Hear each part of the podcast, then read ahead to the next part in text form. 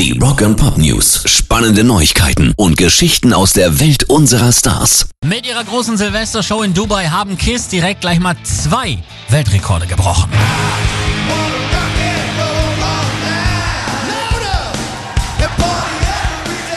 Es gibt ihn für die höchste Flamme, die je bei einem Musikkonzert gezündet wurde. Über 35 Meter war sie hoch und außerdem knackten sie den Rekord für die meisten gleichzeitig abgefeuerten Flammen bei einer Musikshow. Das sind eben Kiss. In Dubai wurde die gesamte Show gestreamt und die Besucher des Hotels konnten mit Abstand auf den Balkonen zuschauen, wie Paul Stanley, Gene Simmons und Co. das Jahr 2020 zum Teufel jagten.